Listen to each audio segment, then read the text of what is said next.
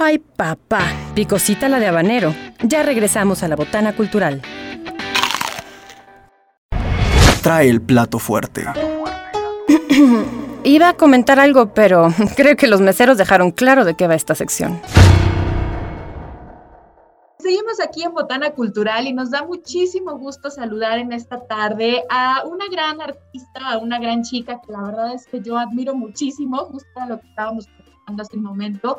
Eloisa Zapata, que yo me atrevo a decir la verdad, y si no desmiéntanme, es uno de los eh, pilares y creo que es uno de los referentes en teatro aquí en San Luis Potosí, porque la verdad es que muchos de nosotros hemos disfrutado parte del trabajo que ella hace en los escenarios, pero también fuera de Eloisa, bienvenida y de verdad me da muchísimo gusto que estés con nosotros en Botana Cultural. Muchas gracias por contemplarme, gracias por la invitación. No, hombre, gracias a ti. Y bueno, les platico rápidamente que Loisa Zapata, pues fíjense, es docente, es actriz, es productora, es gestora, es licenciada en arte dramático por la Escuela Estatal de Teatro de aquí de San Luis Potosí.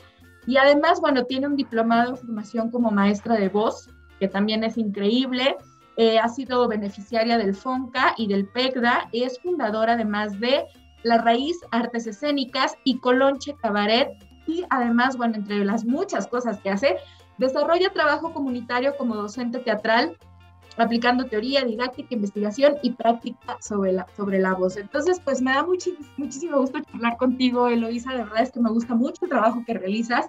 Y pues me gustaría que platicáramos eh, a grandes rasgos de tu experiencia, de lo que ha sido este camino en el teatro, de todas las, las enseñanzas que has tenido tú como persona, pero que también pues ha eh, em, has tenido la oportunidad de enseñar a los demás, ¿no? Entonces, pero me gustaría que empezaras preguntándonos cómo fue que te nació como este amor por las artes escénicas, en qué momento dijiste yo me quiero dedicar a esto y por qué lo decidiste.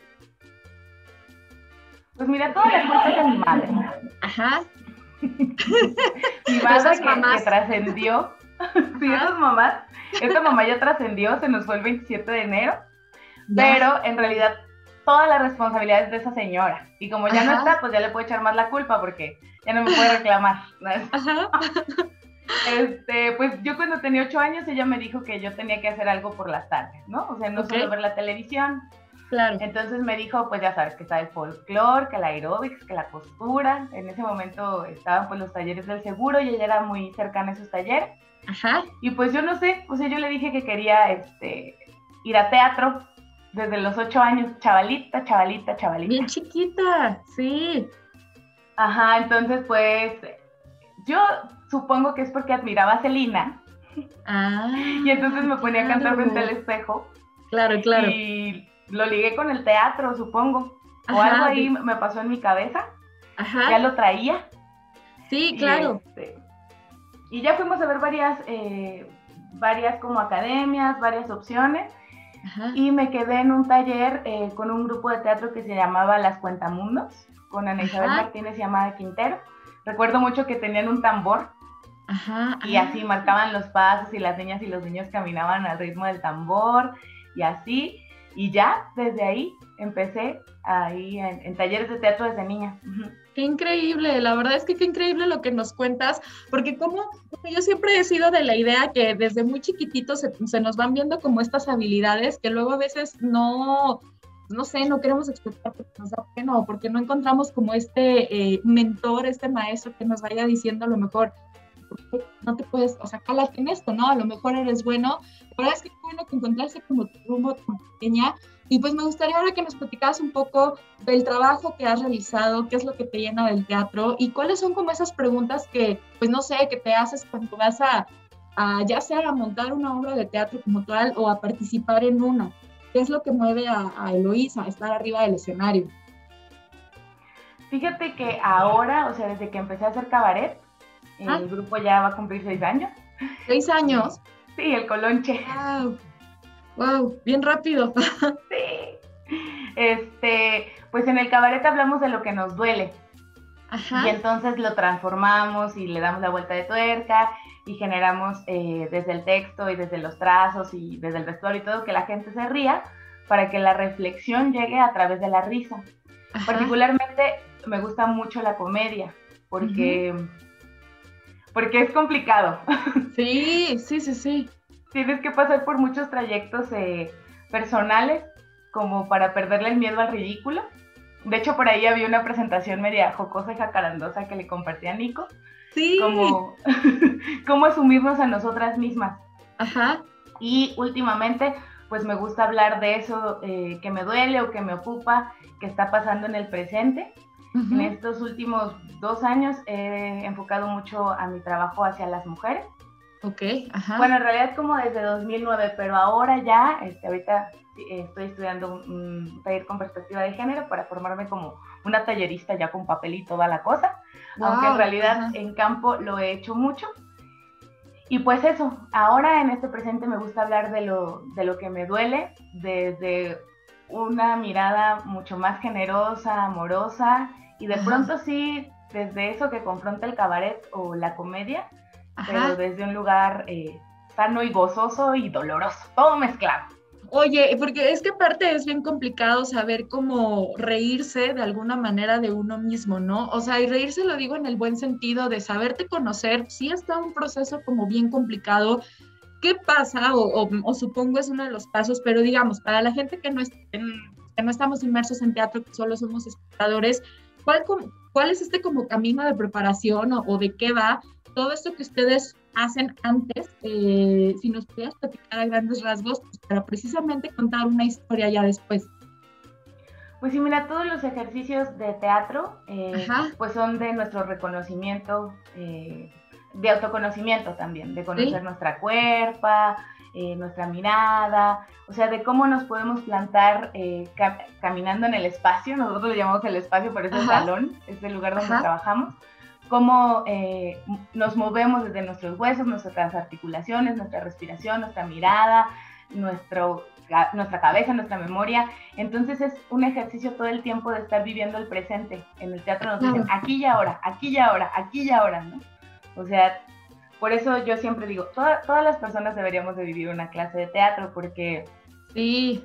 te arraiga, te lleva al presente y descubras muchas cosas que, que tienes en ti misma y en ti mismo justo creo que por eso todas las funciones son eh, distintas, son diferentes. O sea, ninguna función es la misma. Porque pues nosotras somos seres humanas y todos los días pues algo pasa en nuestras vidas y eso también nos lleva a estar en el escenario.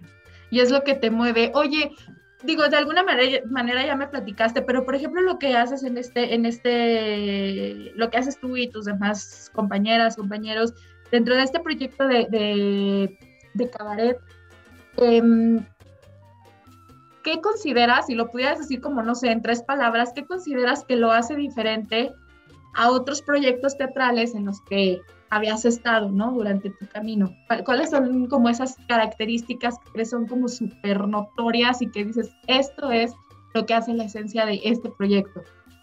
Creo que la libertad. Es un... Eh, es un género muy libre. De hecho, en el teatro está visto como el género menor. es el género mal visto. ¿Por qué? pues, pues no es tan ortodoxo, pues. o sea, sí se necesita mucha mucha tabla, de hecho te haces en las tablas, o sea, te haces ahí porque ahí no hay cuarta pared, entonces la ficción, todo el tiempo tienes que estar viendo a la gente, bueno, depende de, la propuesta, pero regularmente el cabaret siempre es estar con el público, así, en presente. Y yo pienso que eh, Colonche Cabaret me ha dado mucha libertad y mucha posibilidad de, seguir reconociéndome. El último proyecto hablamos de la gordofobia, la gordofobia, la ah. gordafobia. Y pues fue un trayecto doloroso. Y, claro. porque nuestro primer proyecto hablamos de la equidad de género, de los riesgos en la migración, de la pedofilia, entonces son temas... no, este, súper fuertes que mueven y que enfrentan, ¿no? Que confrontan. Sí, sí, en una función en Colima recuerdo que eh, una señora se levantó y nos empezó a decir de cosas, porque justo estábamos hablando pues de, los casos de pedofilia aquí en San Luis, ¿no? Y entonces pues la gente claro que se siente herida y claro que confronta, sí, por pero esos son los retos. Yo siento que Colonche Cabaret me ha dado mucha libertad en, en, muchos sentidos, artísticamente, porque pues mi formación había sido muy ortodoxa también. Cuéntanos un poquito de este último proyecto que mencionas. ¿Cómo se llama la obra? La verdad es que no, la ubico de momento de, este último proyecto que de Lonche. Se llama Torina la Guacatona. Torina la Guacatona. ¿Y de qué va? Pues es una mujer gorda, que es la heroína de otra mujer gorda, este, donde ya sabes, van a las tiendas y entonces no encuentra a esta chica ropa de su talla, su mamá. Es horrible. Es, es, horrible. Digo, a mí me ha, yo creo que a muchas nos ha pasado y dices, ¿cómo es posible? O sea, ¿no? Sí, sí, sí, y saber pues que hay todo un sistema detrás que entonces a ti como mujer te hace sentir mal, ¿no? Y entonces te hace sentir señalada este, analizamos mucho también desde la comunidad LGTB, este, como también las gordas y los gordos somos discriminadas, discriminados. Y pues todo este trayecto de reconocernos, eh, mi compañera también es gorda, de, reconocernos gordas y de, de, hecho en el teatro este estereotipo de que entonces no puede ser Julieta porque Julieta es blanca, güera y este, todo el y estereotipo. estética, ¿no? Ajá. Y también es decir, que es estética, ¿no? Claro, claro, claro. Exacto. La verdad es que tiene como muchísimas preguntas. Bueno, y cuéntanos, porque luego ya, te corté la, la, historia, pero entonces se trata de una chica que tiene otra heroína. Ajá, que hacer como este reconocimiento. Ajá. Y tiene la mamá, ya sabes, que siempre la quiere poner a dieta, que no cuida su salud, la hija gorda y tal. Entonces, pues esta eh, Torina ayuda a reconocer a la otra chica a que tiene muchas posibilidades, hacer sus redes de confianza y este, luchan contra los estereotipos, luchan contra el doctor bariatra, bueno, así. Es una lucha, ya sabes. Contra las pastillas milagrosas, contra que, digo, me voy imaginando contra los jugos desintoxicados, ¿qué más? que desintoxican, ¿no? Ajá, y pues más bien ella al final se reconoce libre y, y está bien bonito porque en el trayecto hicimos muchas como conferencias porque fue justo en el trayecto de la pandemia, obtuvimos un financiamiento, una beca, y así lo hicimos. Entonces, pues sí, es un tema muy controversial, ¿no? Demasiado. Oye, aparte, ¿sabes qué, Loisa? Bueno, no sé tú qué piensas, pero a mí me ha pasado últimamente, lo siento como muy, muy rudo, y yo creo que, o sea, yo digo, a ver, yo, yo soy ya una mujer de 33 años, ¿no? Entonces se supone que tengo un criterio como más amplio. Pero imagínate como toda esta eh, séquito o, o, toda esta generación de chavitas y, a los chavitos también les pasa, pero creo que sí hay una onda muy directa con, con las niñas, adolescentes, preadolescentes, pubertas, adultas, jóvenes, pues esta, eh, esta demostración de, eh, volvemos a la misma pregunta, estética, que qué es estética, pero pues hay unos estándares ahí muy marcados en las redes sociales.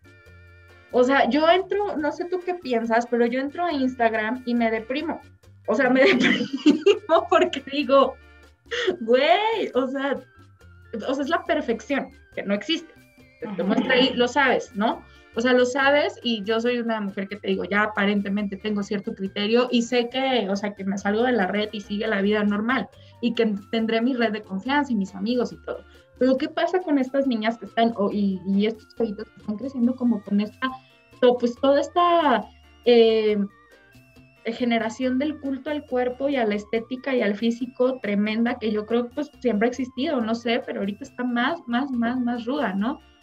Eh, ¿Qué papel juega el teatro, digamos, como en este momento histórico, tomando en cuenta pues en este momento histórico y, y pues la influencia positiva que puede tener, creo que es como de alguna manera un contrarrestar, no sé tú qué opinas, ¿no? A, a través del teatro, pues estos problemas que aparentemente no lo son, pero pues sí lo son. Claro, porque como lo tienen tan a la mano y de pronto pues es su único refugio porque muchas adolescentes y adolescentes están viviendo en la soledad y solo tienen su aparato por la pandemia, por la cuestión laboral de sus familias. Y yo ahí pienso, o sea, obviamente amo el teatro y hablaré del teatro, pero pienso que el arte en general es una línea que las y los puede ayudar a voltear a ver que hay otras cosas en la vida aunque el otro es tan avasallante, sí. que es, pues así, a las familias que nos escuchen, es importante que los impulsen a voltear a ver otro lugar, porque no vas a luchar contra eso. O sea, lo que cada una y cada uno tenemos es esa responsabilidad, tal vez como adultos, de acompañar esos procesos de las adolescentes y adolescentes. Eso es como bien importante lo que estás mencionando. La verdad es que eh, me llama mucho la atención sobre todo cómo es que han trabajado, y justo a eso iba la otra pregunta, durante esta época de, de, pandemia, eh, ¿cómo ha sido para ustedes que aparte pues están tan acostumbrados para ti, Eloisa, que están tan acostumbrados a ver la gente, a un público, a incluso en los ensayos, pues a tener todo este proceso en el que, en el que incluso pues están muy cerca del otro, pues cómo ha sido enfrentar la pandemia. Y es una pregunta que tenía que hacerte porque de verdad creo que pues los artistas la, han, han, sufrido, ¿no? De, alguna forma, pero a la vez pues ha sido una, eh, no sé, herramienta, no herramienta, ha sido una, una prueba para encontrar otras formas, otras perspectivas. ¿Cómo ha sido para ustedes, para ti? Pues al principio la verdad tuvo mucha resistencia, ¿no? Porque, ¿cómo? Si esto no es teatro, estar atrás de una pantalla y luego había unos memes que decían, guau, guau, los teatreros descubrieron el cine, ¿no? sí, sí, sí, exacto. Entonces, bueno, fue muy complicado. De hecho, con el proyecto de Torina, nosotros no lo hemos presentado a público. O sea, justo lo que te vengo ah. diciendo que el cabaret se hace en las tablas, se hace con esta confrontación con la gente, no lo hemos tenido, entonces fue un proceso complicado porque esperas la risa o esperas el enojo o esperas el que se levanta, grita y se va y entonces no pasó. Entonces, pero bueno, ya llevamos mucho tiempo y avanzado el, el, así avanzando los meses, pues nos dimos cuenta que teníamos que adaptarnos, ¿no? O seguir enfrascadas y enfrascados en la resistencia y encontrar otras formas. Yo que doy clases de teatro con los niños y con las niñas. ¿Cómo le hiciste? Pues sufría mucho porque yo como los veo y las veo a las 2 de la tarde, pues ya están muy cansadas, muy cansados, los que no tienen buena señal, bueno, así ha sido respirar y respirar y respirar mucho. Oye, y por ejemplo, tú en los ensayos con tu grupo, sí, sí, ¿cómo le hacían para ensayar o o pues no sé, sentir como esta proximidad, pues que es tan, tan importante, no, no sé. Fíjate que eso sí fue una buena herramienta porque ya nos podemos ver hacia las 7 de la mañana por Zoom y podíamos seguir en la investigación o en la exposición de los temas que íbamos a hablar. De hecho, el texto así lo armamos todo en línea y ya, ajá, los ensayos ya fueron este, en espacios pues abiertos y todos y todas cuidados. Y aparte también acompañar los procesos familiares y los miedos que a cada uno, cómo enfrentábamos como esos momentos también. Entonces, pues fue una revolución. Qué increíble, de verdad. Ya estaremos esperando próximamente este, este proyecto. Ojalá, ojalá que sea pronto. Y precisamente, pues en este encuentro que ya sería, eh, esperemos pronto, de volver a los escenarios, ¿cómo te gustaría que fuera algo que cambiarías, algo que, no sé, que a lo mejor te ayudó como esta eh, etapa de decir, no me he dado cuenta de esto y creo que podríamos, eh, no sé, seguir haciéndolo o acoplándolo o, o, seguimos igual, así está padre. ¿Tú qué piensas? ¿Qué reflexiones te llevarías, no? Después de este proceso. Fíjate que yo eh, espero que la gente llegue sin miedo al teatro. Ajá. Porque eh, pues vas a disfrutar de una obra de teatro, vas ahí con todo, hay gente que está actuando para ti y salir eh, en estos como recovecos de la pandemia y estar en un lugar que invita al gozo con miedo es complicado, porque, bueno, yo como actriz pues también uno lo va sintiendo, entonces, solo eso, como a mí me gustaría que todas y todos regresemos poco a poco sin miedo, porque nos paraliza. Claro, sí, totalmente. Oye, Luisa, y el teatro, hablando del teatro ya digamos, este, con pandemia, sin pandemia, ¿cómo ves eh, pues la situación actual del teatro tanto en México como aquí en, San Luis Potosí. Yo no sé, considero que es un, lugar en el que se mueve el teatro, en el que es bien aceptado, en el que tiene el público, su público, pero no sé, o sea, a lo mejor tú me vas a no, hombre, ni al caso, ni al caso, este, no, no sé, ¿tú cómo lo ves? Eh, pues como todo este contexto. Mira, a mí me parece bien maravilloso que han salido grupos muy emergentes, o sea, porque yo todavía cuando salí de la escuela solo había dos grupos. Ajá. ¿Quiénes eran? pues está el Teatro de la Carrilla y el Rinoceronte ah, Enamorado. Claro, claro, claro. Y ya después fueron surgiendo y surgiendo así, Ajá. como bombitas, diferentes eh, lugares, diferentes grupos o diferentes equipos de trabajo también. Entonces, siento que el teatro ha ido agarrando camino. Claro que nos falta mucho, pero creo que ahí vamos. Entonces, también eh, la pandemia nos hizo hacer alianzas distintas. Sí. Para seguirle como apostando justo a generar espacios desde el teatro y cada uno con su perspectiva y eso también me parece que se está volviendo mucho más diverso, pero sigue fal eh, no sigue haciendo falta picar piedra con la gente, ¿no? O sea, de hecho, todavía me pasa que vamos a lugares culturales de gobierno y ni el Uber ni el taxi sabe qué es a dónde vamos, ya ¿no? Sé, o los teatros, por ejemplo. Claro, claro. Sí, con el espectador creo que falta como ese trabajo y justo pues, ¿qué le dirías como a ese espectador que ahorita nos está escuchando? Bueno, ahorita es, un radio escucha, pero espectador, eh, pues para que se atrevan, para que vivan el teatro, la verdad es que yo, yo creo que son como de estas experiencias que de repente que, uno dice, no, no es que no me gusta y ni ha sido. Y luego ya cuando vas dices, ah, no manches, sí me gusta, ¿no? ¿Qué, ¿Qué le dirías a ese espectador para que pues se dé la oportunidad de ir al teatro, de vivir el teatro? Pues justo eso, que se den la oportunidad de vivir una experiencia diferente, que seguramente van a encontrar un universo que no se imaginan o al contrario se van a sentir reflejadas y reflejados y van a vivir un momento gozoso. Aparte es bien divertido, me encantan de verdad los proyectos que ustedes traen, bueno, que tú traes, que tu grupo trae. Y ahora un consejo, ya casi para finalizar, pues a toda esta como nueva generación de, eh, de, chicos y chicas que se quieren dedicar al teatro, ¿qué les dirías para aquellos que están como apenas en formación, que a lo mejor todavía están titubeantes de decir, bueno, sí, bueno, no? Eh, ¿Qué les dirías? ¿Cuál sería como el consejo que les darías? Bueno, primero me iría hacia los adultos y a las adultas, que no les frenen el camino, que dejen de pensar en esos estereotipos, eh, que la verdad no ayudan a ninguna persona para seguir su camino en lo que quieran. Y desde el teatro, que es mucho más tabú, porque ¿de qué vas a vivir? ¿De qué vas a comer? sí. ¿A poco vas a sacar para comer? Pues a lo mejor sí, a lo mejor no, pero no es la única carrera que está aquí así. O sea, dime cuántas personas que estudiaron derecho, dime cuántas psicólogas, cuántos psicólogos. Pero como es un, el arte es tan estereotipado y tan juzgado y tan mal visto. Sí, sí, sí, sí. Es como, ah, no, entonces no vas a estudiar, pero ¿cuál, ¿qué vas a estudiar de verdad, no? Generalmente cuando dices, voy a estudiar no sé, este, algo de arte, ah, bueno, sí, pero de, de la carrera real, ¿cuál va a ser? Me ha tocado escucharlo, te lo juro. Sí, yo tengo todavía compañeros de la prepa que me dicen, bueno, lo hice, ¿cuándo vas a trabajar? Neta. ¿Y qué les dices? pues hago esto, ¿no? Trabajo. Tal vez no tengo el horario formal de 9 a 3 o de, ¿no? Ese horario. No soy Godín. Ajá. Pero nuestro trabajo a veces se vuelve 24 por 24. Claro. Es muy diferente. Y bueno, a, a las mujeres y a los hombres que quieran estudiar teatro, les digo pues que, que sí se puede, que sí se puede de verdad, que no dejen ahí de sentir su corazón, de sentir, de sentir pensar lo que quieren y es un mundo maravilloso y muy generoso. Hay que picar piedra, sí, pero como en todos lados. Sí, ajá. Eso, que no, que no decaigan, sí se puede.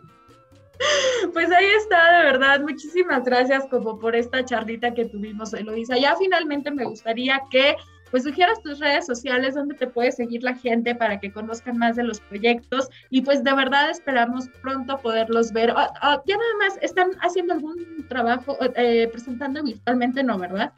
Ahorita no, La carrilla va a arrancar con un proyecto, ahí nos vamos a presentar, bueno, yo voy a estar eh, con Torina la Huacatona, vamos a estar con otra obra de la raíz artes escénicas que se llama El andar de las mujeres. Y ahorita justo está por arrancar un proyecto también donde estoy, que se llama Sorora Santanera, versión 2. Ah, claro, sí, sí, sí. Que es un serial de talleres para mujeres, de mujeres para mujeres. Y vamos a estar trabajando en el barrio de San Juan de Guadalupe. Muy bien, para que estén ahí muy al pendiente y para más esta más información, ahora sí, tus redes sociales, ¿dónde te pueden encontrar, Eloisa? Bueno, desde la página de Colonche Cabaret, Ajá. Eh, página de Facebook La Raíces Artes Escénicas, Página de Facebook Sorora Santanera y en Facebook estoy como Eloísa Zapata. Ok. Entonces, ahí, ahí estoy. no hay pierde, para que no se pierdan cada uno de estos proyectos, de verdad, vivan el teatro, acérquense, gócenlo, como dices, es una experiencia de verdad increíble, a mí en lo particular me gusta eh, y pues me gustaría que también más gente se uniera. Muchísimas gracias por haber estado con nosotros, Eloisa, de verdad. Ya luego platicaremos más adelante, ya sabes, tienes tu espacio aquí en Botana Cultural, ya cuando ojalá, ojalá eh, pronto nos podamos reunir. Mil, mil gracias. Gracias, gracias por la invitación, Marta, gracias, Nico. No, hombre, a, ti gracias. Y bueno, pues nosotros con esto nos despedimos. Muchas gracias por haber escuchado Botana Cultural. Les recordamos rápidamente que esta sección del programa también la pueden seguir en podcast, por si no, eh, pues la escucharon aquí en, Radio Universidad como tal. Nos quieren en podcast, estamos en Google Podcast, en Spotify, en Radio, en Radio República, en Anchor y en, en, en muchos más. Ya no me acuerdo cuáles, pero bueno, ahí busquen los podcasts. Nos escuchamos a la siguiente. Una excelente tarde. Hasta la próxima. Muchas gracias. Gracias. Si eres erudito, no creo que se te haya quitado por venir a botanear. Si lo tuyo es la cumbia mortal, ya tienes con qué ser el bailador más docto de la cuadra sonidera. La Botana Cultural. Hasta la próxima, glotonzuelos.